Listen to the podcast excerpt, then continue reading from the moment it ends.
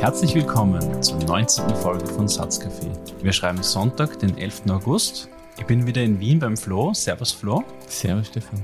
Wir erwarten einen Gast. Und zwar ist es der Leonhard Skorupa, ein ganz toller Jazzmusiker, spielt Saxophon und Klarinette. Das stimmt, ja. Und der hat also ganz ein lieber Kerl. Ganz ein lieber Kerl. Er wird smarte Sachen sagen weil der hat, der war irgendwie der, einer der ersten, der mit Samples gearbeitet hat und die Samples dann auch gepitcht hat und, und die Sprachmelodie quasi transkribiert hat und aus der Sprachmelodie dann Melodien äh, geschaffen hat. Und das heißt deshalb Different Trains, weil er sich damit auseinandergesetzt hat. Ja, jetzt bleibt eigentlich nur mal eine Frage offen, Florian. Was machen die ganzen Raffaellos da? Ja, ich habe für uns nicht nur Bier und Wein gekauft, sondern auch Raffaellos, damit wir ein bisschen was zum Knabbern und Rascheln haben im Hintergrund. Voll cool, danke. Es kann losgehen, Vielleicht. oder? Der Leo hat er gerade angeleitet. Wir sind ganz giddy. Gleich geht's los. Viel Spaß. Viel Spaß.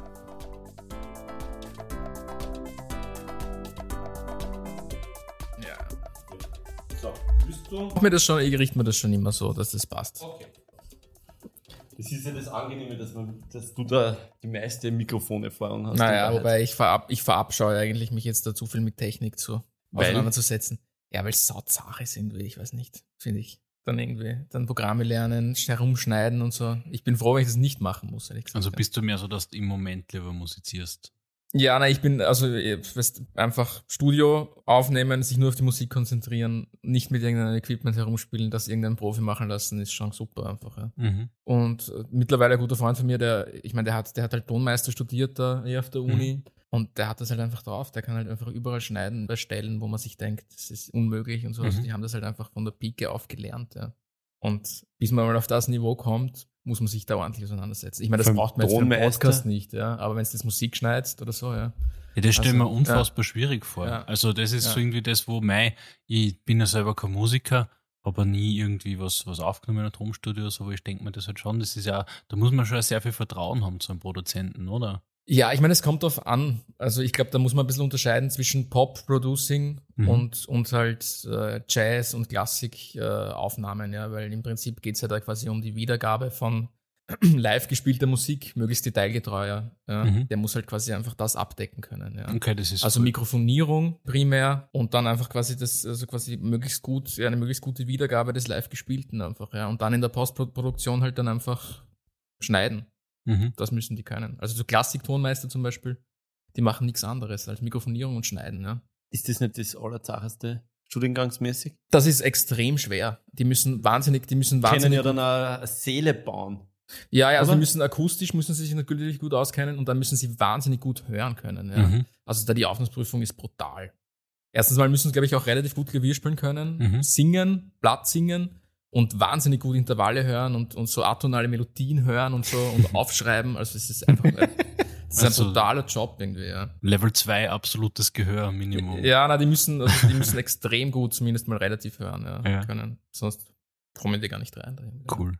Also das war mir überhaupt nicht bewusst vor jetzt gerade, dass der Tonmeister eigener Beruf ist, der dann nur noch so was ganz anderes ist als der Produzent bei der Popmusik. Ja, ich meine, in der, in der Popmusik gibt es so eine Überschneidung und ich meine, mittlerweile gibt es ja irgendwie, ist halt irgendwie so im Musikbusiness, ja, also, also die goldenen Zeiten sind vorüber, sagen wir mal so, ja. Der Flo, also der Tonmeister hat mir erzählt, früher ist jetzt bei so einer Aufnahme, ist dann quasi der Tonmeister mit der Aktentasche gekommen.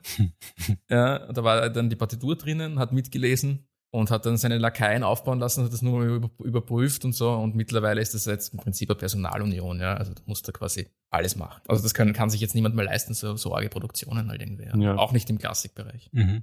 Ja. Wenn jetzt, keine Ahnung, das Neujahrskonzert von den Phillies natürlich, da geht das schon noch, aber ich meine, da ist halt einfach extrem enormes Budget dahinter irgendwie. Ja. Plus die haben einen ordentlichen Absatz. Ja, wahnsinnigen Absatz. Ja, aber das wäre ja eine spannende Frage. Ich habe die, die, Metrik überhaupt nicht recherchiert. Aber wird jetzt mehr Klassik produziert als vor 30 Jahren, einfach weil es einfacher ist, Musik zu produzieren jetzt, oder? Das weiß ich nicht. Ich meine, bei einer Klassikaufnahme, also das es ist jetzt einfacher, die Nachbearbeitung ist jetzt mhm. einfacher. War mir auch nicht bewusst, dass in, in bei Klassikaufnahmen extrem viel geschnitten wird. Mhm. Also da geht's ja einfach um Perfektion. Ja. Wenn da jetzt irgendwie, keine Ahnung, da wird jetzt eine Beethoven-Klaviersonate aufgenommen und da sind teilweise hunderte Schnitte drinnen irgendwie, ja. Weil das ist einfach, da, da geht's halt einfach um, um extreme Perfektion. Ja. ja. Das ist wie beim Sattkaffee-Podcast. Wie beim Satt, genau. ja, du machst das schon einigermaßen virtuos, wenn ich mir das immer anschaue. Im Audition, das sind dann eigentlich kein durchgängiger Track mehr, sondern lauter so unterschiedlich farbige Striche, Ja. weil einfach mein Teil und sein Teil haben geschüsselt wird. Nicht zum Herzeigen.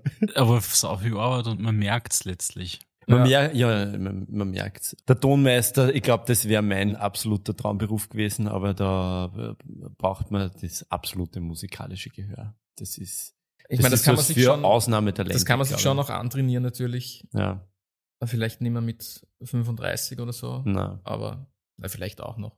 Du musst ja nicht nur Klavier gut spielen können, du musst ja, glaube ich, ein zweites Instrument Zweites auch noch. Instrument, ja, Ja. genau. Und dann singen und dieses Komponieren und so.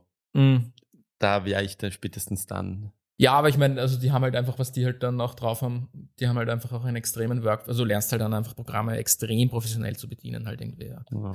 Also keine Ahnung, die Plus- haben halt den Orgen-Workflow einfach. Plus die, die, diese Unterscheidung, ja. Coltrane-Aufnahme, die 56er-Aufnahme und die 57er-Aufnahme und dann musst du da, da die, diese Unterscheidungen an Aufsatz schreiben bei der Aufnahmeprüfung. Also, Ja, Der Fuck.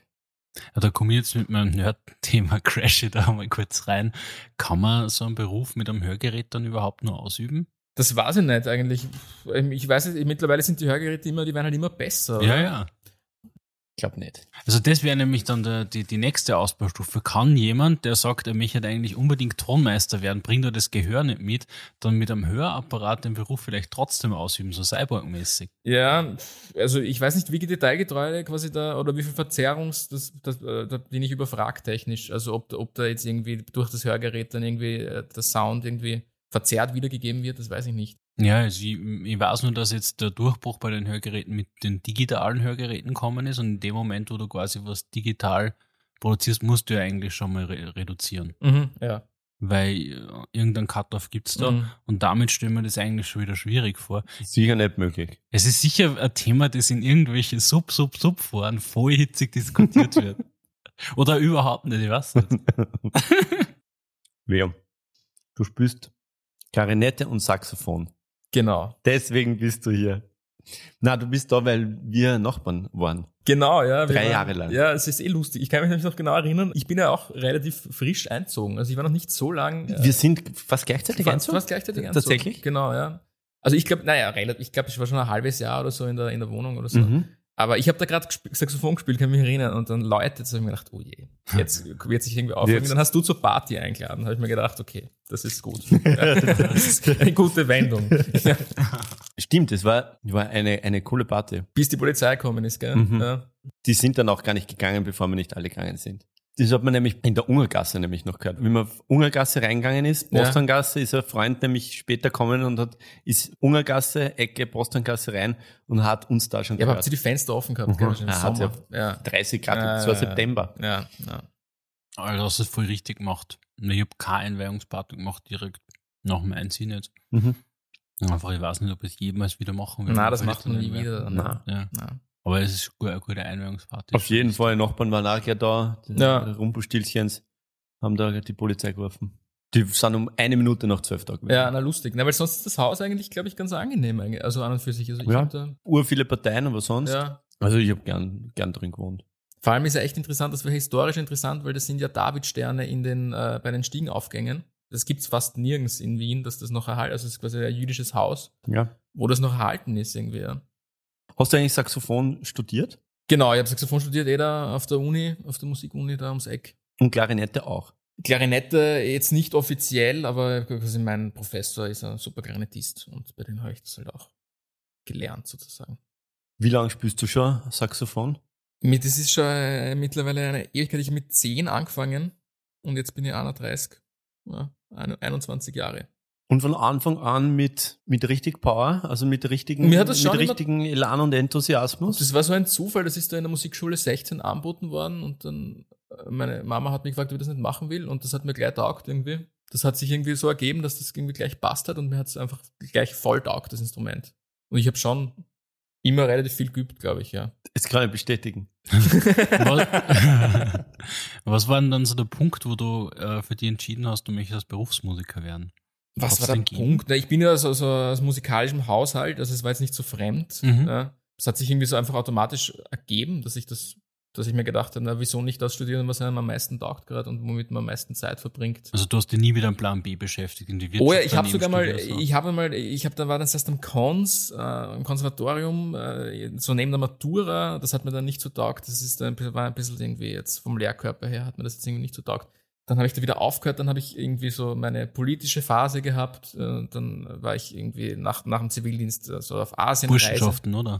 Politikwissenschaften, genau. Nein, waren Burschenschaften. Burschen, also Burschen, Burschenschaften. Ja, ne, das war, wann war das so? Das war zweite Schwarz, wann war die zweite schwarz-blaue Periode? Ah, 2002. Okay, dann geht sich das nicht aus. Na, oh ja, da bin ich schon politisiert worden. Oh ja, ja zweite schwarz-blau. Oh ja, das geht sich schon aus, ja, genau. Habe ich Politikwissenschaft studiert, habe ich dann ein bisschen weniger geübt und aber immer dann weitergemacht und habe ich mir gedacht, na, jetzt probiere ich es auf der Musikuni. Da sind super Professoren und das hat dann funktioniert. Und ja. Cool. Ich würde ganz gern deine Sachen spielen, aber wir können das einfach jetzt nicht. Ja. Das, das wäre total nice, wenn wir da jetzt die Musik daneben ja, ey, voll, und, ja, na, und die ja besprechen könnten. Mhm. Ich glaube, dass das jetzt auch irgendwann dann auch kommen wird in den nächsten paar Jahren, dass du gerade in Spotify mit dem Musikkatalog, dass du innerhalb des Podcasts Kapiteln machen kannst und dann dazwischen Musik spielen kannst. Ja, das sollte eigentlich ja möglich sein. Sollte oder? eigentlich möglich sein. Ist total easy, gerade wenn du so einen riesigen Musikkatalog hast wie mm. Spotify oder Apple. Aber sie machen es halt noch nicht. Mm. Wir mhm. können es noch nicht. Und, ähm, Aber das wäre die intelligenteste und die eleganteste Lösung für mm. genau das Problem. Absolut. Weil in unseren, in unseren Bitstrom sozusagen können wir es einfach nicht einfügen. Das dürfen wir nicht. Das dürfen wir nicht. Und mhm. wir machen ja aber schon Kapiteln. Wenn man die, unseren Podcast mit Pocketcast oder Overcast hört, dann gibt es da schon Kapitel und man kann weiter skippen. Mhm, mh, mh, das mhm. Spotify und, und Apple das hat das noch nicht, äh, Podcast hat das noch nicht äh, mal angeboten. Aber euch gibt's durchgehend auf Spotify, habe ich gesehen. Also ich habe meine, meine, genau. meine Woche mit all deinen Bands und Projekten Genau, das gibt's auf Spotify. Verbracht? Ja, das haben wir noch nicht so. Ich meine, Spotify ist ein eigenes Kapitel für, für Musikschaffende irgendwie, ja. Das ist einerseits super, dass es das gibt, irgendwie so diese, diese Streaming-Plattform, wo du einfach Zugriff auf die komplette Musikgeschichte hast, irgendwie. Andererseits ist das schwierig, irgendwie Fuß zu fassen und irgendwie da monetär irgendwie davon äh, irgendwie halbwegs da eine Wertschöpfung zu bekommen, ist natürlich da irgendwie ein Wahnsinn teilweise. Ja, ja. unmöglich. Ja, unmöglich, ja. Also für Sp Nischen Millionen Nischenmusik Plays, ist damit ist du 1500 ah. Euro da pro Monat ah. verdienen würdest. Das Habt, war das bei euch irgendeine Diskussion, ob ihr auf Spotify geht? Oder das war eine Diskussion und da gibt es auch innerhalb der sagen wir jetzt mal da, ich meine, in dem, in, in, der Blase, in, die, in der ich mich bewege, so, so die europäische Jazz-Szene, immer wieder Leute, die da, die sich da irgendwie dagegen verwehren.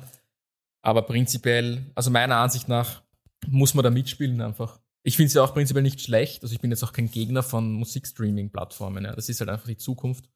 Und es bringt natürlich Bands auch was, ja, weil ich meine, wenn du jetzt bei Festivals spielst, die machen Playlists auf Spotify, du kriegst dann wieder, also es ist nur. Äh, wenn du nicht dabei bist, bist du nicht dabei. Wenn du nicht dabei bist, bist du nicht dabei. Und prinzipiell ist das halt irgendwie ein undurchschaubares System, wer wirklich die Playlist erstellt. Ich meine, der hat, also das ist ja irgendwie quasi die, die, die Macht des Radios oder die Macht des Radioredakteurs sitzt jetzt irgendwie bei, bei, bei diesen Spotify-Playlist-Erstellern im Prinzip. Ja, mm, ja Weil die können wahnsinnig pushen einfach, ja. Aber da gibt's mittlerweile auch schon mm, Marketing-Tools, dass du deine Playlist anmelden kannst. Mhm und mit der dann Kohle verdienen kannst, okay. wenn du die einfach gut kuratierst. Ja, kuratierst und voll lukrierst. Mhm. Ja. Genau. Ja. Ah, wirklich? Mhm. Habe ich jetzt erst gesehen. Cool. Das sollten wir uns damit beschäftigen, wir sind nicht zwar so Playlist-Junkies. Ja, aber also da ist richtig Anbietern ja. Mhm. angesagt. Ja. Ja, Na, ich habe da weniger Probleme als du. Na, ich weiß nur, so beim Jazz-Bereich sind irgendwie die skandinavischen Labels da relativ federführend. Ich sehe das nur immer. Da gibt es halt einfach Bands, die spielen jetzt auch nicht so, also die sind schon bekannt, ja, aber jetzt auch nicht bekannter als irgendwelche Bands in, in uh, keine Ahnung, sagen wir jetzt mal. Deine Bands? Ja, naja, oder meine Bands oder keine Ahnung, halt in, in Deutschland und der Schweiz, aber die haben es irgendwie heraus, irgendwie, ja. Also die haben, also die haben da irgendwie Draht zu den Playlist-Erstellern und haben halt einfach wahnsinnig viel. Oder sie kaufen die Views, könnte auch, könnte auch sein, weil du kannst ja auch Werbung schalten oder so, oder? Egal. So interessant ist das jetzt auch nicht, das Spotify-Thema eigentlich. Ja, ich meine, die Distribution finde ich grundsätzlich schon äh, äh, ein spannendes Thema. Das ist ein spannendes Thema und das ist natürlich problematisch, weil ich meine, das kostet ja wahnsinnig viel Geld. Äh, ja. Professionelle Musikproduktion kostet einfach noch immer viel Kohle, weniger als damals mit der Bandmaschine, mit der guten alten Bandmaschine. Aber wenn du jetzt äh, quasi eine Musikproduktion auf einem wirklich hohen Niveau haben willst, brennt man auch, weil ein professionelles Studio kostet 500 Euro am Tag einfach. Voll. Was mich da interessieren würde, wissen das in der Jazz-Community? Sind die, die Hörer, die Jazz-Hörer auch solche Puristen, die einen Wert darauf legen, dass das möglichst authentisch klingt? Geben die dann eher Geld für Vinyl aus jetzt zum Beispiel oder für, für hm. hochauflösende Digitalmusik? Ist das da mehr am Markt?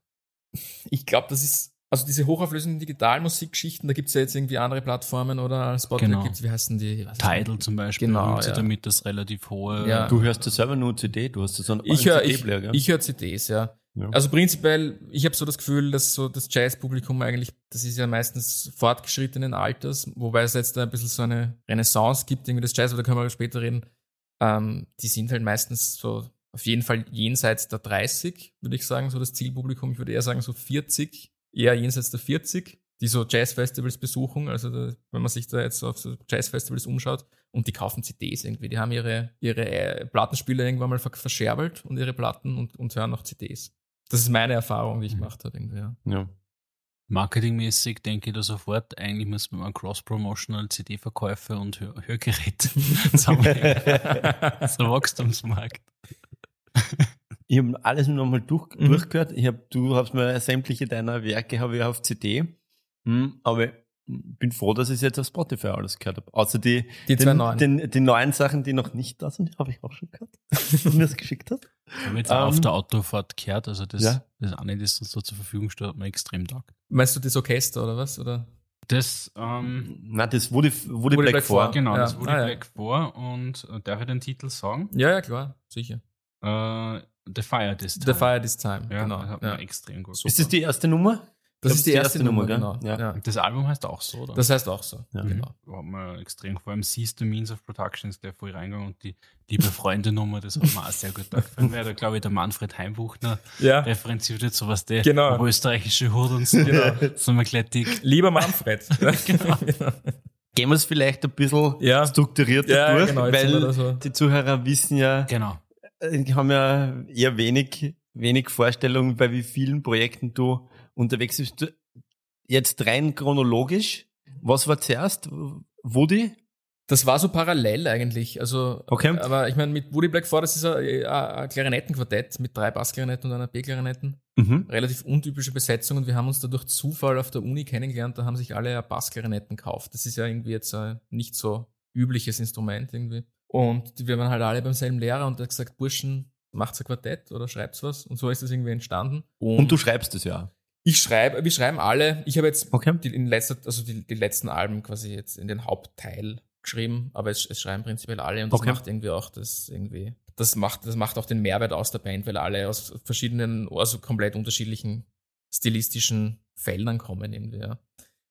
Und genau mit dem, also mit der Band war ich jetzt quasi in den letzten Jahren am meisten unterwegs, auch international. Okay. Genau. Dann gibt's das Sketchbook-Quartett. Ist das mittlerweile reingesunken ins Orchester oder gibt es das, das, Quartett ist, eh noch immer parallel? parallel? Weil genau. auf der genau. Webseite ist das Quartett durchgestrichen.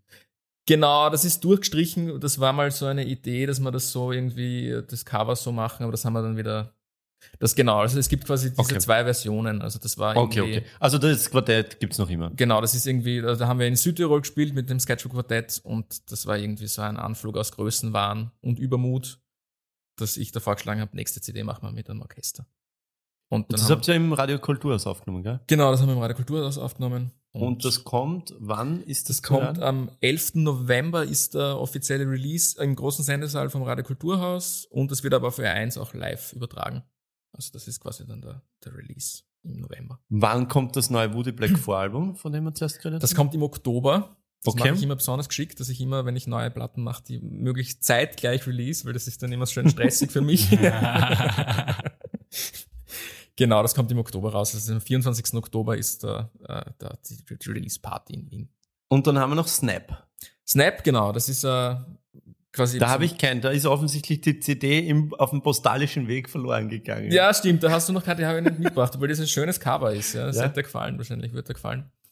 Aber genau, das ist so ein puristisches Trio, das ist die neueste Band. Mhm. Aber da sind wir jetzt auch gerade am Durchstarten, ein neues Album aufnehmen. Dreimal Saxophon oder wie ist da die Besetzung? Nein, nein, das ist eine klassisches, klassische äh, Trio-Besetzung ohne Harmonieinstrument, das heißt Schlagzeug, äh, Kontrabass und ich spiele Saxophon. Und ah, nice. Okay. Also so das ist so, diese Besetzung ist so entstanden in den 50ern. So Sonny Rollins hat das irgendwie so, so die ersten Trios, soweit ich weiß, irgendwie aufgebracht. Und das ist eigentlich nur entstanden, weil sich irgendwie die Jazzclubs irgendwie, äh, habe ich, hab ich gelesen, zumindest äh, Geld ersparen wollten. Und dann sind sie halt nur zu dritt aufgetreten, ohne, ohne Pianisten. Ja. Und also der Pianist war immer teuer, oder wie? Der war halt, naja, ich meine, du hast einmal ein Piano, Piano braucht. Ja. ja, hast mal ein gestimmtes Klavier braucht, genau. Weil alles andere nehmen ja die Musiker mit. Aber ja. kein Pianist. Ja, da gibt's Piano. Ja, ich meine, das ist normalerweise also, schon ja. immer gestellt in den Clubs, aber das ist halt so eine Geschichte, dass die da irgendwie, das ist irgendwie aus durch Zufall angeblich hat Sonny Rollins irgendwie diese berühmten Trio-Aufnahmen gemacht. Weiß jetzt nicht, ob das stimmt. Ja. Und du hast uns dann noch ähm, dazu geschrieben, deine Side-Projekte. Genau, ja von denen du auch immer erzählt hast, aber das war dann immer, das war mir dann zu viel, um ja. mir das immer zu merken. Ähm, was sticht da heraus für dich? Was ist da deine, also wir haben da Aufmesser Schneide, AHL 6, ja. Iris Elektrum und Maria Bill singt Weil. Genau. Ja, das ist, das ist schwierig. Es sind alle, alles coole Projekte. Also Aufmesser Schneide haben wir da jetzt Jazzfest Wien gespielt. Das ist ein Septett, ähm, auch mit puristischer Besetzung, so irgendwie schreibt äh, der Gregor Aufmesser, ist ein Bassist mit vielen Bläsern. Ist eine coole, coole Band, AHL6. Das sind alles quasi Projekte von meinem Trio eigentlich. Also der Gregor Aufmesser spielt auch bei Snap mit und der Lucky Eichinger spielt auch bei dem Zeitmeister Schlagzeuger, der hat dieses AHL6. Kann ich jetzt nicht sagen, was mir da, also das sind einfach zwei coole Bands, wo ich mhm. mitspiele. Maria Biel ist ganz neu, die ist an mich herangetreten, dass sie quasi eine neue Band haben will für ihre Weil-Interpretation. Und sie hat natürlich einen Namen und ist natürlich eine Persönlichkeit, die schon jahrzehntelang irgendwie in, in Österreich ja. ähm, coole Sachen macht irgendwie. Und, Aber gibt es schon Aufnahmen dazu? Da gibt es noch keine. Wir haben jetzt gerade erst irgendwie das erste Konzert gespielt im Rahmen der Neuberger Kulturtage. Okay. Und? Super, hat gut. Komote Partie? Komote Partie. Ja. Na, und ich meine, die ist halt einfach eine wirklich super Schauspielerin und hat einfach eine wahnsinnig gute Bühnenpräsenz irgendwie. Ja. ja. Also. Und die spielen nur Kurt Weil Sachen. Genau, die singt Kurt Weil. Mhm. Kurt Weil Sachen, ja. Cool. Da bin ich auf dem bin ich damals durch die Dresden Dolls gekommen. Mhm. Weil die äh, Amanda Palmer hat einen, einen Kurzweil-Synthesizer und hat äh, ein T übers Z bringt. Ah, okay. Dein Sommer besteht ausschließlich aus Konzerte spielen. Ja, jetzt, jetzt ist mal da jetzt zwei Wochen Pause und dann spielen wir, da freue ich mich schon, äh, Jazz Festival Saalfelden mit dem Sketchbook Quartett. Und das ist natürlich super, weil das ist irgendwie so das größte und renommierteste Jazz Festival in Österreich. Am Steinernen Meer, wunderschöner Blick und super Location. Voll schön. Wie lange dauert dann so ein, so ein Jazzfestival für euch? Könnt ihr dann als Zuseher auch noch dort sein? Ja, ich, ich bin da immer Schmarotzer natürlich mhm. und schaue, dass ich da schon noch die eine oder andere Nacht rausschlag und dort länger bleibe. Weil es einfach wahnsinnig inspirierend ist, sich die ganzen Bands anzuhören. Sicher. Muss man so machen. Ja, ja. vor allem, es ist ja total interessant, wann, dass man weiß, wo stehen die anderen, oder? Genau, und ich meine, das ist halt auch du musst halt irgendwie auch Promotion machen. Also bei diesen Festivals, da laden sich, es ist ja im Prinzip, da kommen halt, also die Pro Promoter laden sich selbst äh, gegenseitig ein. Also da kommt nach Saalfelden, kommt dann halt der quasi, der halt, keine Ahnung, Aarhus Jazz Festival betreibt, der hört sich die Bands an in Saalfelden, wenn ihm was taugt, bucht er das dorthin. Also das ist einfach, äh, vielleicht ist Mafia jetzt übertrieben, aber es ist eine vernetzte Szene, die sich alle kennen und gegenseitig einladen zu den Festivals. Irgendwie. Ja. Also sehr familiär letztlich. Es ist sehr familiär. Es ist keine Mafia. Ich darf ja. da jetzt, das darf ich euch nicht sagen. das musst du rausschneiden. Oder mach mal, mach mal einen, einen Blieb drauf. Ich habe äh, hab in der letzten Folge ähm, gewisse, einen gewissen Personenkreis Mongos genannt. Das habe ich dann einfach ausgepiepst, weil du kannst in Österreich da gleich mal verklagt werden. Ja. Die Humps. Ja, aber es macht ja absolut, absolut Sinn, dass die, die, die Szene da so beieinander Es ist eine Metal-Szene, wo die ja. mir ein bisschen näher steht, das mhm. exakt selber. Also ja. alles, was du über die Jazz-Szene gesagt hast, könnte man so ja. über die Metal-Szene. Ich glaube, das ist in jedem, in jedem Subgenre so einfach, mhm. ja. Und es hat ja, ist im Prinzip ja cool, weil du lernst dann Leute kennen und vernetzt dich und passt eh. Das ist jetzt vielleicht voll die blamable Frage, aber ich frage mich das wirklich.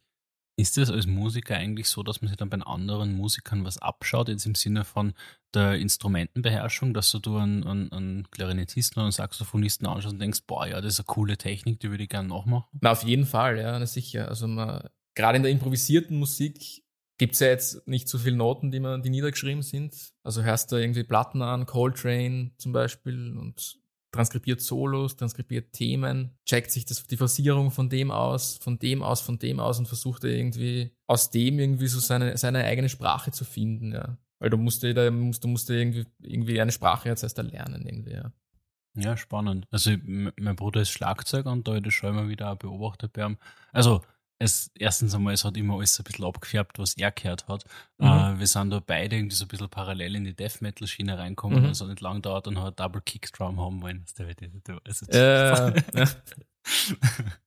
also so glaube ich, dass man sich da schon, also ich, ich, ich würde das glaube ich schon auch so machen, aber ich, ich sage eben deswegen, ich, ich kann mir es einfach nicht so, nachdem ich kein Instrument spiele selber, ist es irgendwie schwer mir das vorzustellen. Aber es macht natürlich absolut Aber natürlich Sinn, schaut man sich einfach, äh, schaut man sich Sachen, äh, Sachen ab von, von unterschiedlichen Leuten, ja, die einem taugen.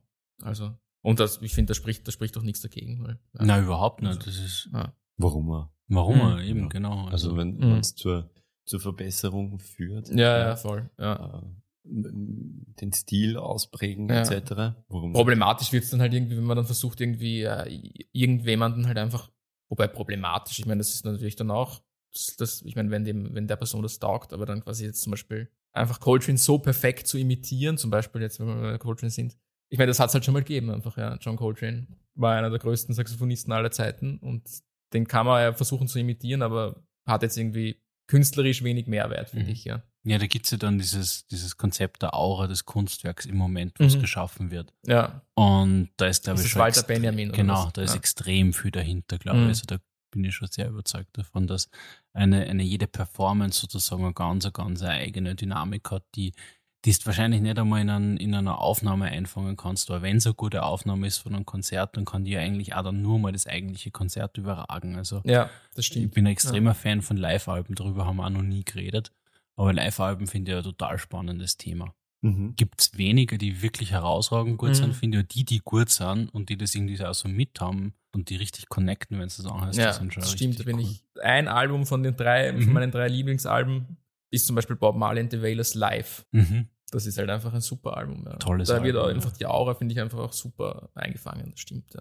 Des Moments. Ja. Ja, ist voll cool. Apropos Moment, dieser Moment des Kreativprozesses, wie gehst du an, ein, eine, an eine Schaffung heran? Ja, das ist schwierig zu sagen, weil da gibt es mehrere Wege. Wichtig okay. ist, man darf nicht darauf warten, dass einem die Muse küsst irgendwie. Ja, das ist irgendwie so ein, man muss einfach irgendeinen, man braucht irgendwie einen Motivimpuls, finde ich. Und den kann man auch kriegen, wenn man aus dem Fenster schaut und irgendwie die Fenster vis-à-vis -vis abzählt und dann aus dem sich dann irgendwas bastelt und das in Töne umlegt und dann daraus irgendwas macht. Also man, kann, man kann das irgendwie auch konstruieren, weil einem nichts einfällt. Ja.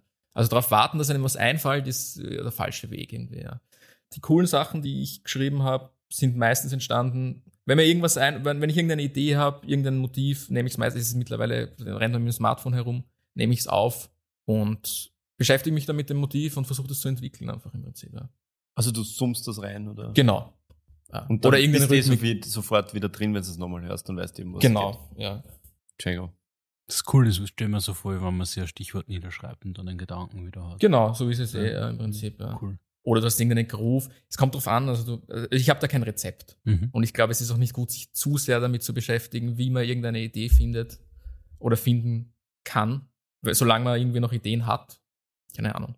Das ist jetzt irgendwie ein bisschen Blödsinn, was ich gesagt habe. Aber nein, nein, es, es stimmt schon. es deckt sich, Entschuldigung, es ja. deckt sich genau mit dem eines, eines Künstlerfreundes, der auch sagt, man, man, kann sich auch um 7 Uhr in der Früh hinsetzen und kreativ sein. Ja. Man muss nicht äh, vorher eine Flasche Wein trunken nein, haben, nein, nein. um da ja. meinen zu müssen, mhm. kreativ erst ja. dann ja. zu sein. Sondern es ist ein, ein na, im Prinzip kann man das als, den, äh, den, ja. im Prinzip ist das ja auch, äh, also jetzt, wo ich dieses Orchesterdings geschrieben habe, das ist ja wahnsinnig viel kompositorische Arbeit, ja. Also du musst ja da alle, alle Stimmen ausschreiben, sitzt extrem lang.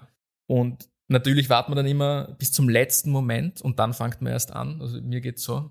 Was ja insofern auch nicht das Schlechteste ist, weil ich glaube, das Unterbewusstsein dann trotzdem vorher schon arbeitet irgendwie die ganze Zeit. Ja. Sammelt. Und sammelt. Ja. Irgendwie. Und dann habe ich das halt einfach so gesehen, okay, du hast die Deadline, das ist in zwei Monaten, da musst du irgendwie 60 Minuten Musik für Orchester schreiben und dann setzt sich einfach, wacht man halt eh automatisch, weil man Stress hat um sieben auf, setzt sich hin und hackelst einfach, ja. ja. Also. Also so irgendwie so dieser, gehört. Auch das habe ich gehört. das kann ich bestätigen. Der Leo steht in der Früh auf. um, ähm, aber so, so dieses, von dieses Künstlerding irgendwie so, dass man, ja genau, dass man vorher wasch, äh, Flasch, sicher Flaschen Wein aufmacht und dann wartet, bis man irgendwie so die zündende Idee hat. Das kann funktionieren, aber ich glaube, verlassen sollte man sich nicht drauf irgendwie ja. als. Also ein Künstler ist nicht notwendigerweise ein Getriebener, oder? Naja, inso also mir geht schon was ab, wenn ich irgendwie mich länger nicht mit Musik beschäftigt. Ja. Also insofern schon, würde ich sagen. Also gibt es das Phasen, wo du dich nicht mit Musik beschäftigst? Ja, meistens ist es so, eben nachdem ich irgendeine Abgabe habe oder mhm. so, oder viele Konzerte gespielt habe oder auf Tour war, dass ich mir dann denke, ah, jetzt mache ich eine Pause, jetzt mache ich mal ein paar Tage nichts. Mhm. Und dann, denk, dann, dann ist es unglaublich befreiend, aber dann wird es irgendwie wieder, schwappt es irgendwie ins Gegenteil mhm. über. Dann juckt so in den Fingern. Dann juckt so und dann denkt man sich, ah, jetzt muss ich, jetzt habe ich dann irgendwie das jetzt äh, Wochen nicht gespielt, jetzt muss ich dann wieder anfangen, dann muss man sich wieder überwinden anzufangen. Das ist, ich glaube, es ist so als Schriftsteller genau dasselbe. Mhm. Oder wenn man irgendwas schreibt, dann macht man mal eine Pause, dass man dann wieder reinkommt, das kommt, das braucht dann wieder Überwindung. Ich stelle mir das so auch so vor, wenn man ein Buch schreibt irgendwie oder so, ja. Ja. Also was ich extrem lernen habe müssen im Kreativprozess ist dieses, ähnlich zu dem, was du vorher gesagt hast, du musst dir einfach einmal hinsitzen unter die Zeit nehmen, um kreativ zu sein. Weil ich mhm. habe dann schon auch Zeit verstreichen dass man dachte, na, es wird schon irgendwie prokrastiniert oder mhm. so. Weil ich glaube, dass alle dies, also gerade jetzt so Mammutprojekte in, im Kreativbereich, also keine Ahnung, was du jetzt James Joyce bist und Ulysses mhm. schreibst oder so, das geht nur, wenn du dir auch wirklich mit Disziplin hinkniest und sagst, ich mach das jetzt. Ja, und das siehst du ein bisschen wie ein Bürojob. Genau. Also so 9 ja. to 7 oder vielleicht nicht so arg, aber schon irgendwie so, dass man sich so seine. Also das ist ganz gut, das hat mir der, der Klaus Nüchtern, ich weiß nicht, ob du den kennst. Äh, Vom Namen her sagt Genau, das ist ein Kulturjournalist, mhm. befreundet, der schreibt für einen Falter. Der hat mir das gesagt und das habe ich mir irgendwie auch zu Herzen genommen, dass der das einfach so macht. Der steht auf in der Früh und macht bis zum Mittag mal, hackelt einfach mal was, ja. Und dann hat man einfach schon einfach was gemacht. Ein gutes irgendwie. Gefühl. Ein gutes Gefühl. Du ja, hast genau. deinen, deinen Part schon mal gemacht. Mhm. Weil es ist ja auch, ich meine, bin da wahrscheinlich der Unkreativste in, in dem Raum. Aber es ist total, nicht nur befreiend, sondern es ist auch total erhöhend. Mhm. Wenn man mit was zufrieden ist oder wenn man was zumindest in die, in die Schublade könnte funktionieren, äh, ja, reingibt. reingibt. ja. Also das taugt mir ja. dann voll, wahrscheinlich weil ich so, so ein unkreativer Mensch bin. Ja, bist jetzt definitiv kein unkreativer ja. Mensch. Aber ja, also. Im Vergleich zu echt zwar. Ja, du bist wahrscheinlich einfach disziplinierter als ich zumindest. Aber also ich, ich habe da irrsinnig viel lernen müssen, dass sie dann das, die, die Kreativität, die da ist, auch irgendwie kanalisieren ja. in, was, in was Produktives und Daherzeigbares immer. Ja. ja, aber das ist ja beängstigend. Ich meine, die Angst vom leeren Blatt Papier einfach, ja. Das hat man ja, wenn man jetzt so eine Partitur vor sich hat, dann macht man das mal auf irgendwie ja, mit dem Notationsprogramm und dann sieht man halt irgendwie 15 Stimmen oder so. denkt man sich, ja, na, wie fängt man jetzt an? Irgendwie, ja. Und wie fängt man denn wirklich an? Was ist die erste Stimme, die man schreibt? Ich kann das gar nicht sagen zum Beispiel, ja. ja weil es immer unterschiedlich ist irgendwie. Ja. Bei diesem Bassklarinettenquartett, das ist sehr klassisch, also da wird, wird die Komposition irgendwie zu 90 Prozent zur Probe mitgebracht, ja, weil das sind ja quasi lauter Stimmen, mhm. lauter Einzelstimmen, Melodieinstrumente, die dann quasi einen Klang ergeben. Das Praktische ist, wenn du jetzt irgendwie eine Jazzband hast mit Drums, kann man einfach eine Skizze mitnehmen zur Probe, so Rockband-Style halt irgendwie, ja, und dann eine coole Nummer machen irgendwie, ja, oder beziehungsweise dann das ausprobieren, okay, und dann macht man kommt, geht man wieder nach Haus, hört sich den Mitschnitt an. Also da kann man ein bisschen so, kann man irgendwie anders arbeiten irgendwie, ja. Also das kann man gar nicht generalisieren irgendwie. Aber wenn ich jetzt irgendwas schreibe im klassischen, also klassisch quasi auf Papier, kann ich dir nicht sagen, mit was ich anfange, weil es immer unterschiedlich ist. Mhm. Ich hätte auch nicht rausgehört, wie es, wie es macht. ja. Als Nachbar. Ob man es überhaupt raushören kann. Na, un unmöglich ist es ja nicht so, dass wir da äh, ich meine, natürlich habe ich es gehört, wenn du geübt hast ja. und geprobt hast, ja. aber ja. es war jetzt nicht so, dass ich da alles mitkriegt hätte. Das geht ja gar nicht. Mhm. Eure Biere sind schon leer. Ich glaube, wir machen eine Pause, kommen zurück und gehen dann der Frage nach, was dir noch abgeht in deinem Schaffenswerk. Machen wir das. das. Herzlich willkommen zurück. Wir haben unsere Trinken getrunken und jetzt wollen wir gleich weitermachen mit der Musik. Leo, wie ist es in deiner künstlerischen Identität? Siehst du die mehr als Musiker oder mehr als Komponist oder differenziert man da eigentlich gar nicht so?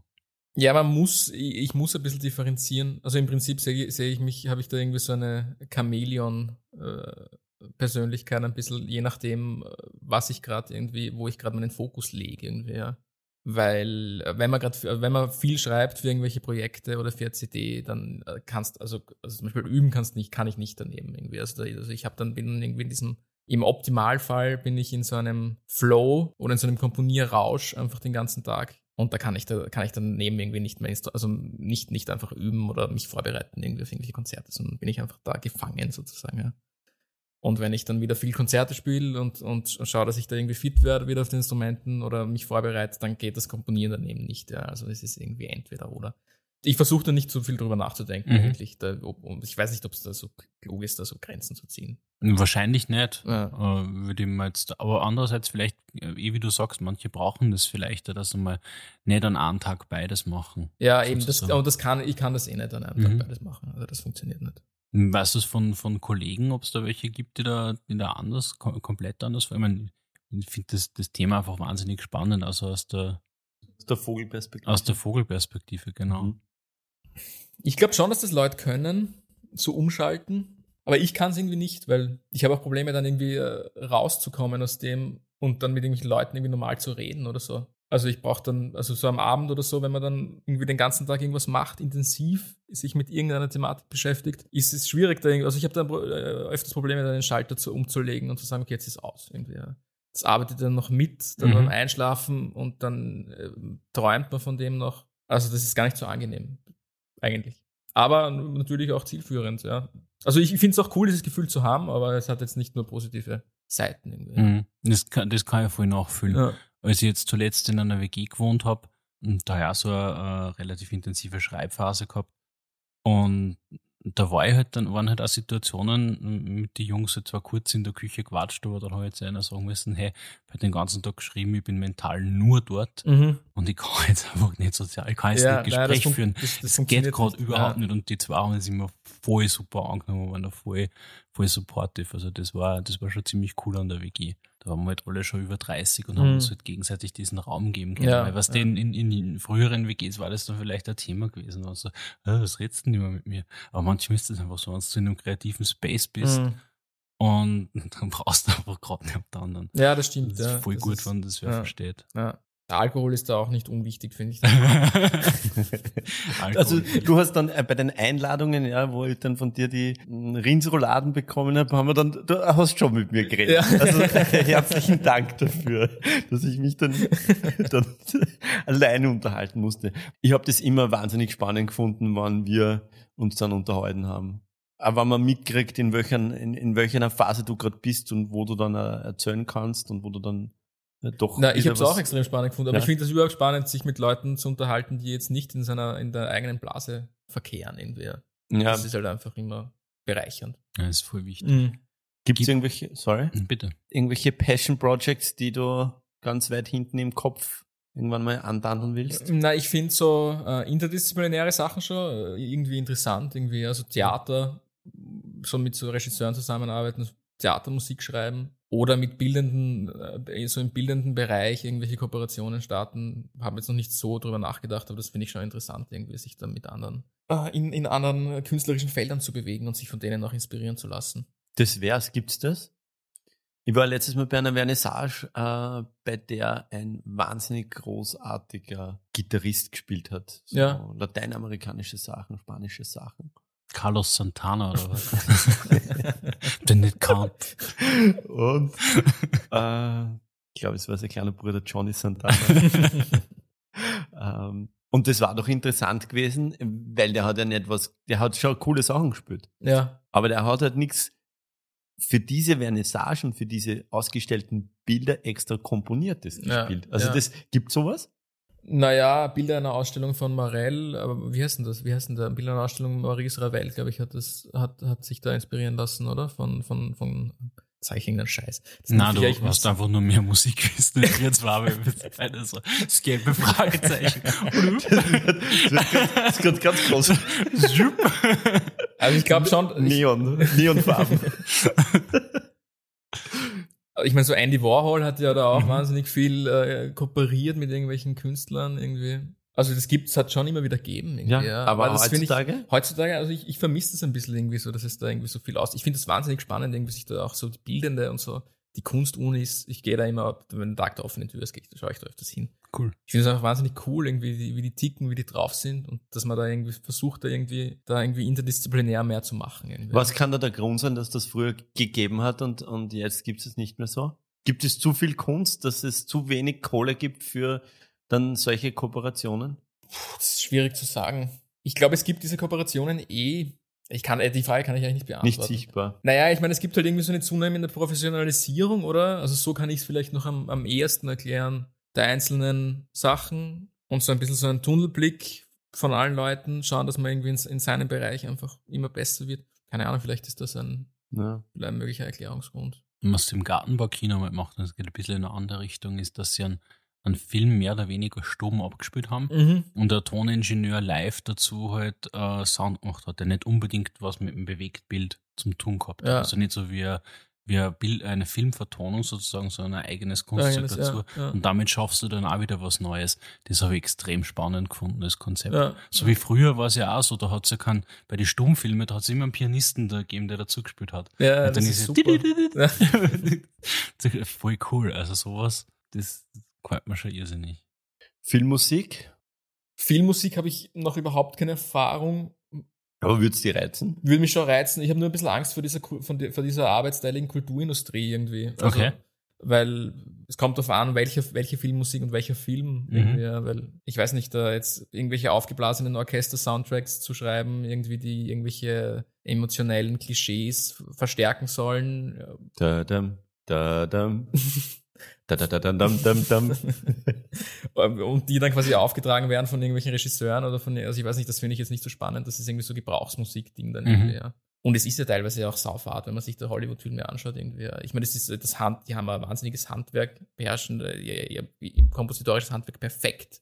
Hans Zimmer. Ja, wobei Hans Gleiche. Zimmer ist dann vielleicht Ja, die Ausnahme. Ja, ich weiß nicht, wie der zu dem Job gekommen ist. Ich meine, der hat, glaube ich, schon, der hat, der hat sich Wahrscheinlich einfach gemacht.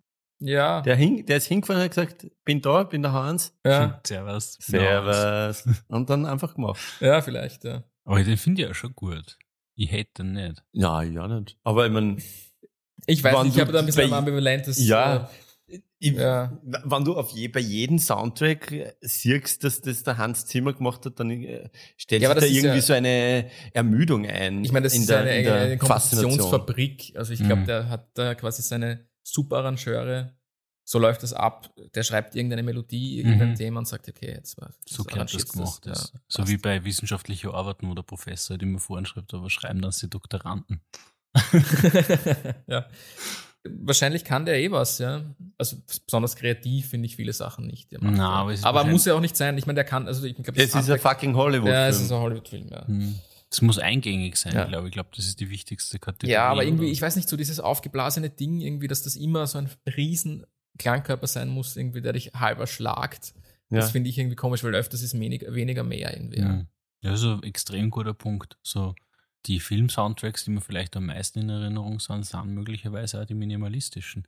Das, da, ich meine, vielleicht Beispiel? erinnere ich mich da jetzt falsch, aber der Psycho-Soundtrack, das ist ja fast nur, nur we ganz wenige Streicher, oder? Ja, ja, ja. Und der ist aber so markant. Ja. Also, das ist für mich so der prototypische Film-Soundtrack. An den denke ich, wenn Ja. ich denke, geiler Film-Soundtrack. Okay, also Filmmusik ja, aber wenn dann cool. Ja, na, außerdem es ist jetzt gerade nicht so meine, äh, so, so die, das primäre Ding irgendwie, wo ich aufsteigen will auf diesen, auf diesen Ast. Diesen Mhm. Wie Filmmusikast. mit Podcast-Vertonungen Na, aus? Podcast jederzeit. Gibt es äh, Instrument oder irgendwie ein äh, musikalisches Genre, irgendwas, was komplett äh, abweicht von dem regulären Schaffen, das du mal gern ausprobieren würdest? Also Minimalism, Techno oder irgendwas? ja, aber sowas? lustigerweise es ist lustig, dass du das ansprichst, weil das Ja. höre ich eigentlich ganz gern. Ich höre Ja. gern Minimal Techno, also so Cool. Panther de Prince zum Beispiel. Da gibt es so ein Album, da, da hat er so mit so Kuhglocken-Sounds irgendwie, ich weiß nicht, wie das heißt. Taugt mir extrem. Mhm. Würde mich schon interessieren, irgendwie. So Downbeat, Minimal taugt mir schon. Aber das selber produziert, ja, das sieht man wieder so. Ich versuche das gerade zu vermeiden, äh, zu lang irgendwie am Rechner zu sitzen, weil ich Mhm. irgendwie, das ist halt irgendwie so die Schattenseite der Personalunion, dass man halt irgendwie wahnsinnig Zeit, viel Zeit damit äh, verschwendet, äh, Konzerte aufzustellen, Mhm. Promotion zu machen. E-Mails zu beantworten. Also ich sitze wahnsinnig, wahnsinnig lang vom Computer jeden Tag Mhm. eigentlich. Nur für irgend solche Sachen. Mhm. Ja. Also genau, und wenn man dann so produzieren anfängt, erstens, man muss sich die Programme auschecken. Also ich, das versuche ich gerade irgendwie ein bisschen zu reduzieren da, oder zu vermeiden, da zu viel Zeit irgendwie vom Rechner zu sitzen. Ja. Zu, du musst einfach ein, ein, Label gründen und dir einen Labelmanager anchecken. Mhm. Ja. ja, aber gibt's Labelgründungsüberlegungen? Ja, das gibt. Wir haben lustigerweise letzte Woche ein, ein Treffen äh, gehabt. Wir wollen jetzt ein Label gründen. Also wenn ihr gute Namen habt noch. Akosha kriegt's nicht, sag ich gleich. ja. Der gehört uns. Im Prinzip eh wurscht. Es gibt äh, eine Handvoll Labels, die, wo es quasi relevant ist, auf denen zu sein, beziehungsweise die Promotion machen oder die jetzt irgendwie den eine, Vertrieb dann. Ein Vertrieb machen, oder? oder ein Vertrieb könnte man sich selber auch checken. Mhm. Ja. Nein, wichtig ist Promotion eigentlich im Prinzip, mhm. ja. Und das machen diese ganzen kleinen Labels ja auch nicht. Das macht es im Prinzip auch, auch selber alles, ja. Deswegen haben wir, bevor man da irgendwie immer Bittsteller ist, kann, man, gleich, kann man gleich ein eigenes Label machen, weil die, die Arbeit macht man im Prinzip eh. Also, so gut wie ja. man es selber macht, kann sie keiner, weil ja. du vertrittst mhm. deine Musik am ja. authentischsten. Das ist eh bei uns auch immer die Diskussion. Puh, weiß ich nicht, ob ich da diesem Satz zustimmen kann. Nur weil du der Musikschaffende bist, hast es nicht, dass es nicht jemanden gibt, der das Game vorher raus Ja, das stimmt. Das, ja, ja, da reden wir jetzt eigentlich schon wieder von der, von der Verteilung. Ja. Aber die ist, äh, die, die Werbemittel sozusagen, die, die kann auch optisch ja besser machen, aber wenn du in den Kreativprozess involviert bist, wird es immer authentischer sein, als wenn nicht. Darauf will ich hinaus. Okay, ja. Aber, Na, aber Labelarbeit ist ja wenig kreativ ja, jetzt, wenig wenn kreativ, du nicht ja. auf der, ja. Geht eigentlich eher um, um, um ja. Schaffensebene verteilen. Ja, und da geht es um Netzwerke und Kontakte im Prinzip. Mhm. Ja, das war's. absolut. Eine Frage, die mich wahnsinnig interessiert, weil wir haben ja schon vor Monaten ausgemacht, dass wir mal reden. Und da gab es ja das neue Woody Black 4 Album noch nicht, ja. auf dem ihr jetzt mehr Gesang, mehr Sprechgesang, mehr Rap ja. ähm, drauf ist. Weil wenn ich das nicht gehört hätte, dann hätte ich dich gefragt, gibt es die Bestrebung, jetzt ja. habe ich mir die Frage in Wahrheit selbst beantwortet mit dem Anhören des neuen ja. Albums. Wie ist es dazu gekommen? Habt ihr selber gemerkt, ihr wollt da jetzt ähm, zum Beispiel mit der Maria Hofstetter, wie ist das zustande gekommen? Also das war eine glückliche Fügung mit Maria Hofstetter. Das hat äh, der Karinthische Sommer, also eigentlich ein Klassik Crossover Festival, in, äh, relativ renommiertes in, in Kärnten. Letztes Jahr haben die uns zusammengewürfelt also haben uns gefragt, ob wir eine Auftragskomposition schreiben von einem Text, äh, den Josef Winkler geschrieben hat. Das ist ein linker, cooler Schriftsteller eigentlich. Und die Maria Hofstetter hat ihn gelesen und wir haben die Musik dazu geschrieben und diese Zusammenarbeit war sehr fruchtbar und wir haben, äh, es ist einfach eine wahnsinnig angenehme Zeitgenossin, un, äh, kapriziöse, angenehme Schaut Zeit, sehr umgänglich aus. Umgänglich, ja, genau. Und genau, da hat es das gegeben. Parallel habe hab ich mit dem Jazzen, habe ich mich beschäftigt, irgendwie mit, mit so Samples und gesellschaftskritischen Thematiken habe ich mit, mit dem Jason einen Suite geschrieben und dann haben wir uns gedacht, okay, wir machen jetzt irgendwie ein Album mit Stimme und Klarinetten. Genau, weil es gab ja nur, ich glaube, auf dem alten, auf dem Curiosity-Album gab es ja nur eine genau, mit dem Jason. Mit dem Jason, genau. Oder Jason. Ja. Jason the Scientist. Jason the Scientist. Cooler Rapper ist das übrigens, ja. Auf dem neuen Teaser ist, dann, ist er dann eh schon zu sehen. Genau, aber den habt ihr eh schon online, gell? Ja. Oder? Ah, ja, ja, okay. Na, hat mein es gibt ja auch den Teaser vom, äh, von den Aufnahmen vom Orchestra, Gibt, vom genau, Sketchbook Orchestra. Genau. Und da sieht man, wie, also das ist schon sehr cool. Cooler, cooler Raum. Und ja, das ist super. Gibt's da eigentlich eine, eine Documentary dann auch dazu? Na, es wird dann noch ein Teaser geben, glaube ich, einfach. Aber mehr nicht. Videomaterial gibt's nicht. Videomaterial mehr? gibt's wahnsinnig viel, aber also quasi der, der Kameramann schneidet noch einen, einen, noch einen Teaser quasi zusammen das ist irgendwie so der Part of the Deal. Irgendwer macht zwei Teaser und das Gefühl, Kameraterial gibt es noch, aber das ist halt einfach, ich habe da ja auch gerade die Zeit nicht, da irgendwas zu machen. Aber man könnte, wenn, wenn man jemanden finden würde, beziehungsweise wenn man das, wenn das Budget da wäre, dann könnte man da auch eine Doku draus machen, obwohl. Ja, Sprachaufnahmen haben wir jetzt nicht viel gemacht. Also es ist, man könnte irgendwie. Naja, man kann, die, Sprachaufnahmen kann man ja dann ja. hinterher nochmal aufzeichnen, genau, wenn man sagt, ja. hey, es gibt genug Material und jetzt da lassen wir die jetzt setzt man die Künstler reihenweise her, ja. äh, ein Jahr später oder eineinhalb ja, Jahre später. Machen, ja. Das könnte man machen, ja. Die Frage ist nur, Nein, man könnte es machen. Ja, du nimmst mittlerweile, ist es für dich ja zum, zum Usus geworden, ja, im, im Radiokulturs aufzunehmen. Insofern, ähm, wenn das einmal im Leben passiert, dann könnte ich mir schon vorstellen, dass man da den, die, die Muße hat, äh, eine, auch eine Doku draus zu machen. Ja, Aber wobei, ich meine, das ist, das ist eine wahnsinnig coole... It's just a Wednesday for, for Radio. Wollt ihr vorstellen, das Radio Kulturhaus ist so eine unfassbar coole Location. Ja, das ist super. Ja. Unfassbar. Ja, und die Infrastruktur ist halt einfach super dort ja. auch, ja. Und hat, weil es ja von Ö1 ist es mhm. produziert worden, oder? oder Nein, das war auch eine glückliche Fügung. Ähm, also ich habe das aufgenommen, ich bin da gefördert worden, weil sonst hätte ich mir das nie leisten können. Also da hat es Geld gegeben und 5 Millionen Euro. die SKE macht da, also die quasi für die Verwertungsrechte für die physischen Medien zuständig ist, macht da Kooperation mit dem Radio Kulturhaus und da gibt es dieses Sommerstudio-Projekt, da kann man sich bewerben und man kriegt eben drei Aufnahmetage im Sommerstudio, also in den, Stu in den Studioräumen. Und das habe ich bekommen. Und der ORF, das ist erst dann, der ist dann erst nachher aufgesprungen. Also da habe ich mich dann quasi okay. beworben und Produzent und Leute, die das aufnehmen, so Mixing, wer, wer hat das? Das hat, äh, das hab quasi ich checkt. Also okay. der ORF macht dann quasi Marketing und Vertrieb. Okay. Also Waren das wieder die, die Scope Audio? Das waren wieder die Scope Audio, genau. Mhm. Die Scope Audio, das ist jetzt mittlerweile ein guter Freund von mir und Laufkollege, wir gehen, der wohnt auch ums Eck, wir gehen immer laufen.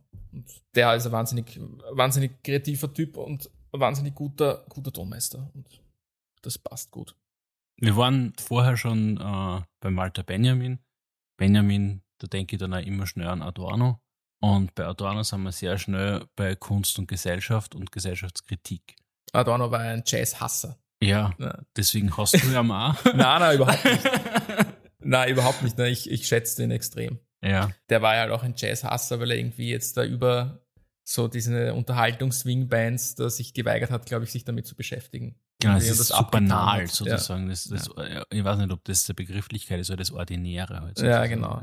Und lustig ist ja auch dieser Faschismusverdacht im Jazz, den er da irgendwie geäußert hat, irgendwie ja, durch diese Synkopik und so. Voll. Also ich meine, ja, wenn man sich jetzt Gabalier anhört oder so, oder so Schlager, hat er jetzt nicht ganz unrecht, ja, dass, dass da irgendwie, ja. Das ist ein extrem spannendes Thema, weil ja genau in, in, in dem Stück, das, ich habe es vorher schon kurz angesprochen, das heißt, glaube ich, Liebe Freunde, mhm. kommt ja genauso eine Gabalier-Referenz vor. Oder der Strache den Gabalier instrumentalisiert. Der Andi Gabalier. Der Andi Gabalier. Jetzt, jetzt wollen sie uns sogar unseren Andi Gabalier schlecht machen oder so irgendwas ja. sowas in der Kategorie, sagt er.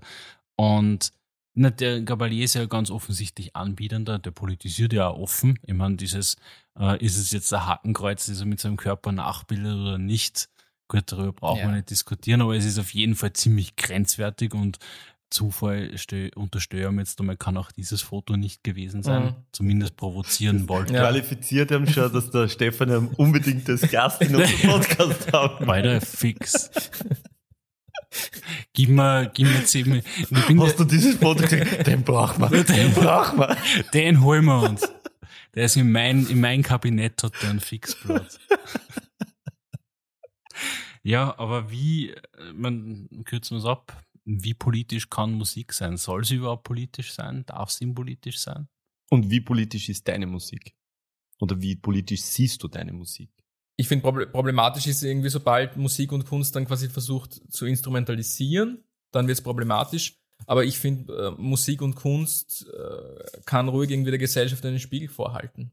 Das finde ich auch, also das finde ich schon, schon wichtig und recht irgendwie, ja. dass irgendwie Kunst und Kultur einfach erstens mal Wahrheit ausdrücken soll und der Gesellschaft äh, einfach einen, einen, einen Spiegel vorhalten, ja.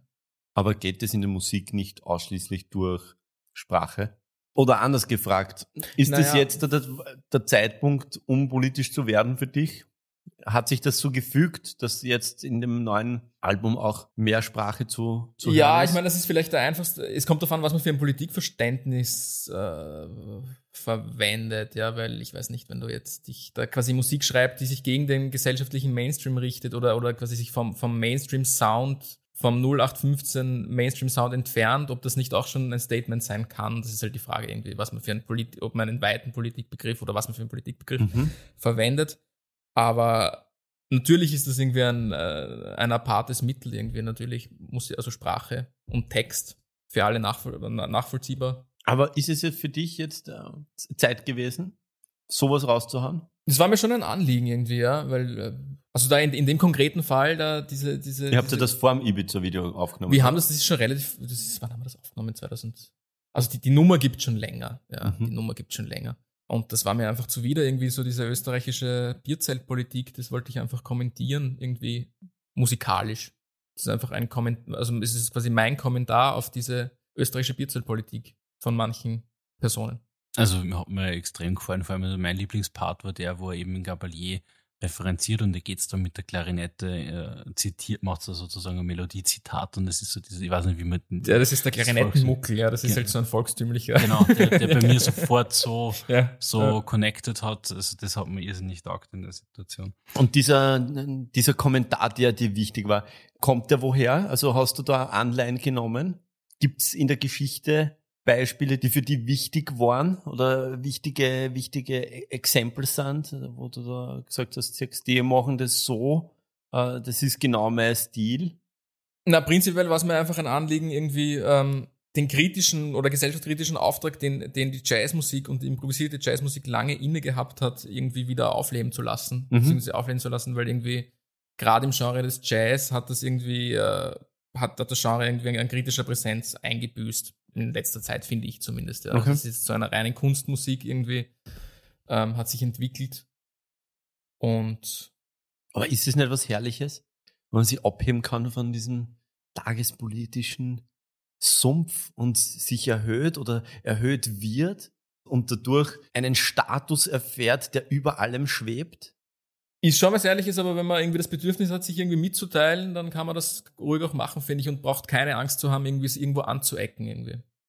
Ich muss auch sagen, ich bin jetzt auch froh, dass ich das nicht, also ich mir, es ist, man wird irgendwie halt auch ein bisschen müde, Tagespolitik zu verfolgen, oder? Ja. Weil sich immer wieder, es wiederholt sich immer alles. Ja. Es also ist alles das gleiche, gleiche ja. Shit wie 2002. Genau. Ja. Da waren wir alle noch bedeutend jünger, haben nicht wählen dürfen und es war mhm. trotzdem dasselbe Shit. Ja. ja. Wir kommen zum, zum Lieblingsthema zumindest von mir, deine Lieblingsmusik? Wir haben uns ja wirklich viel Musik gegenseitig vorgespielt in unserer, ja, ja. In unserer Nachbarschaft. Ja, ja. Ja, ich habe jetzt sehr lange drüber nachgedacht und lustigerweise sind jetzt irgendwie meine drei, ich habe mir ja auch gedacht, ich könnte jetzt irgendwie was äh, auswählen, was jetzt noch nicht irgendwie so kanonisiert ist. Habe ich aber jetzt de facto nicht gemacht. Das sind irgendwie alle schon so ein bisschen kanonisierte Werke, die mindestens 30 Jahre alt sind alle. Aber, mhm. also ihr habt mich gefragt nach meinen drei Lieblingsalben. Ja. Und das ist wahrscheinlich in drei Jahren auch was anderes. Aber jetzt gerade ist es äh, Steve Reich. Kennst du ihn? Mhm. Steve Reich? Absolut nicht. Ja.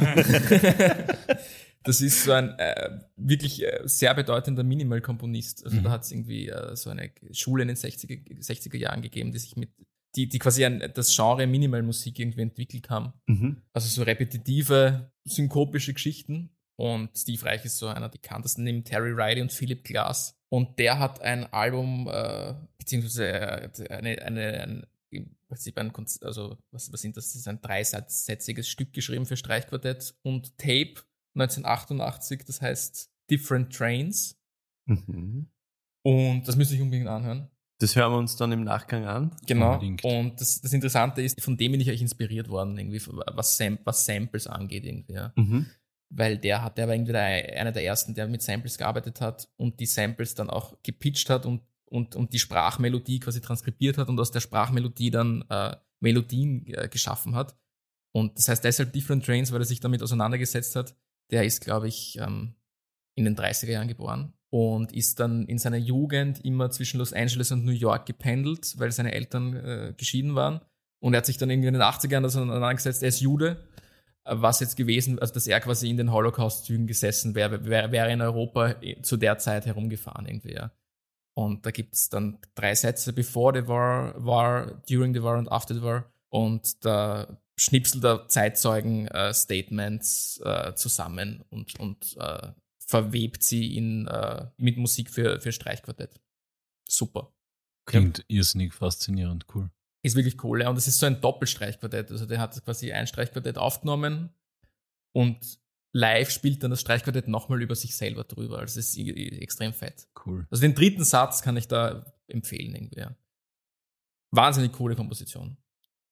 Deine Nummer zwei. Oder war das jetzt Nummer drei? Also, das ist jetzt, ich habe das jetzt gar nicht ge ge geordnet. Das okay. Die drei, meine ist noch, drei noch besser. Ist eigentlich eh gut. Ja. Das, weil sonst ja. funktioniert das noch. Ich bin da eh, war da eh sehr unschlüssig. Ja, Nummer zwei ist eh, da, wir haben ja eh schon vorher kurz gesprochen drüber, ist, ist Bob Marley live at the Lyceum. Sagt man Lyceum oder Lyceum? Lyceum. Lyceum. Lyceum. Lyceum. Ja. ja. In London, das ist einfach eine super Reggae-Platte. Ich bin ein großer Reggae-Fan, obwohl irgendwie ich immer auf der Suche bin nach neuen Reggae-Platten und neuen und äh, irgendwie irgendwie Nach ich mir eigentlich quasi nichts anhören kann, weil also ich finde das also irgendwie die zeitgenössische Reggae-Szene sehr fragwürdig irgendwie. Musikalisch. Ja. Reggae-Covers? Ha? Reggae-Covers? Was Hello. Also, ja. Ja, haben wir in der ersten Folge gemacht. habe in der ersten Folge nämlich, habe ich in Steff von der Adele das Hello, die Coverversion, die Reggae-Coverversion. Ah, da gibt es schon ein paar echt alles. Ja. Da hören wir uns dann noch. Ja, was ja, sagen. hören wir uns was an, ja. Na, und ich komme immer wieder zurück zu den, es gibt schon ein paar coole Reggae-Bands irgendwie jetzt, die jetzt unterwegs sind, aber äh, Bob Marley the Wailers ist natürlich super einfach. Ja, die gibt's halt noch nicht. Die gibt's, Oder nimmer. Die gibt's nicht mehr, ja, ja, Ja. voll. Aber ich gehe eben, ich komme, also das, ich höre dann immer wieder Bob Marley irgendwie, weil es einfach cool ist. Und das ist einfach eine wahnsinnig gute Aura aus, ausstrahlt oder Energie ausstrahlt da, dieses Album. Und lustigerweise der ja irgendwie auch wieder Hendrix, das ist ja echt interessant, dass die äh, nach England gehen haben müssen, um, um in den Staaten irgendwie Erfolg zu fassen, irgendwie, ja. Ist, ist ja, haben wir schon geredet, Island Records. Mhm. Island Records ist das genau, ja. Ja. Ja, super aufgenommen. Übrigens habe ich nachgelesen, das ist aufgenommen mit dem mobilen Recording Studio von den Stones. Die haben sich da so, äh, die, die wollten halt dann irgendwie in den Privatgemächern aufnehmen, weil es war halt mühsam, in irgendein Studio zu fahren und haben sich dann so ein, so ein, in so einem riesen Van ein Studio reinbaut und das dann anscheinend auch verborgt an andere Leute. Geil. Cool. Aber es ist spannend, dass du das sagst, weil es ist irgendwie immer diese britische Insel. jetzt gerade sehr oft. hat, jetzt Ja. gerade hat Ed Sheeran U2 abgelöst Mhm. mit der erfolgreichsten Tour Mhm. aller Zeiten. Ja, Wahnsinn. Ja. Irre, oder? Mhm. Also es Mhm. ist, bleibt, wie, wie wahrscheinlich auf, die, auf die gesamte Welt gerechnet ist, dass die lokal so nah aneinander sind. Mhm.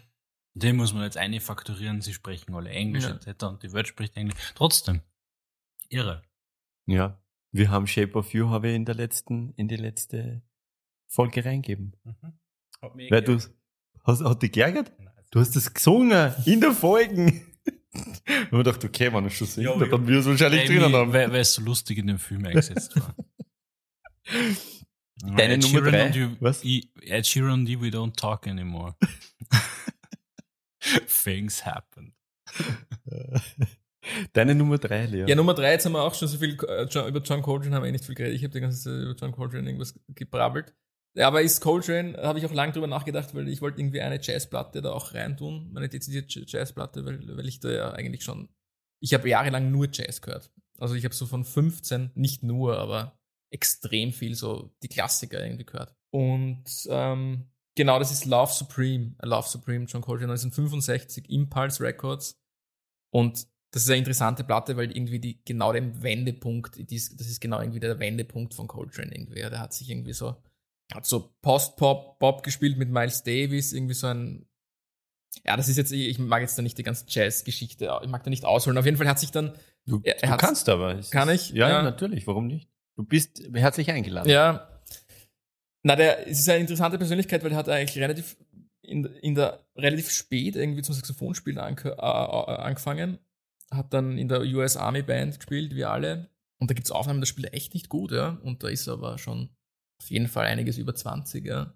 Und dann hat er sich irgendwie zurückgezogen und einige Jahre später ist er zurückgekommen und war halt einfach einer der besten äh, Saxophonisten irgendwie da in der Szene. Hat mit Miles Davis gespielt, relativ strukturiertes Zeug, so, so Hardpop mit viel Changes, also mit viel Akkordwechseln. Ja. Mhm. Relativ viel mit so Patterns, also irgendwie so Motiven, die er quasi da sich, sich eingeübt hat und ab, abgerufen hat.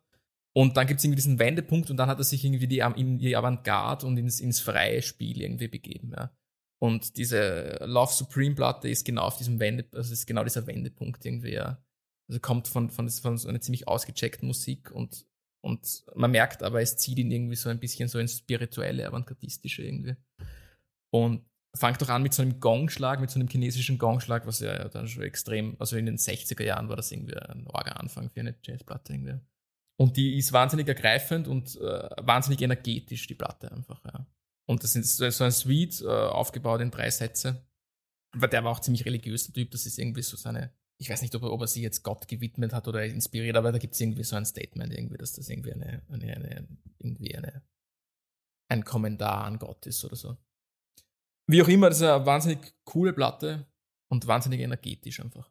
Ist Genau. der John Coltrane dann an der Nadel gestorben oder war das ein anderer aus dieser Riege der Jazzgrößen? Weil Ähm, es dunkel ist, schwirrt mir das im Kopf, dass da noch ein Heroin Ja, also ich glaube, der Parker Der ist. Charlie Parker. Der Parker Mhm. ist gestorben. Der Coltrane, ich weiß nicht, der ist ja auch nicht alt worden. Ich weiß Mhm. nicht, woran der gestorben ist. Ich bin mir nicht sicher, ob der an der Nadel gehangen ist eine Zeit lang. Das kann aber durchaus sein. Aber das traue ich mir jetzt nicht zu sagen. Mhm. Nein, bei eben äh, Charlie ja. Parker wäre eh dann mein zweiter genau. Guest gewesen, ja. der war es dann, ja. Ja, ich wollte da ein bisschen äh, Jazz so, also, also mein Jazzwissen ist sehr, sehr eingeschränkt. Es gibt ein paar Dinge, die, die ich sehr gern habe, reinpacken in unser, in unsere Playlist, neu so nachgedacht.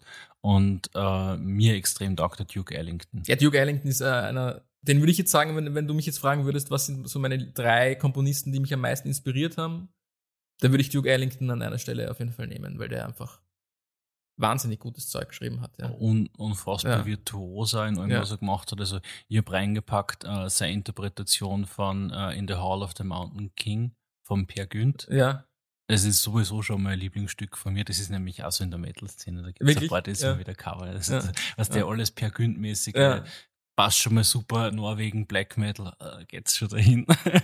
Aber das Stück vom Duke Ellington ist so unfassbar gut. Das habe ich richtig gern. Ja, und das ist halt einfach, ich meine, die Zeiten, das war halt einfach eine Big Band, die jeden Tag gespielt hat, ja. Und die hat die ihn und auswendig gekannt, seine, seine Musiker und halt einfach maßgeschneiderte Stücke geschrieben für die, genau für, also ihnen perfekte, maßgeschneiderte Spots einfach geschrieben. Und das ist einfach was, was man sich, äh, was, was ich mir auch abgeschaut habe von cool. ihm irgendwie. Ja.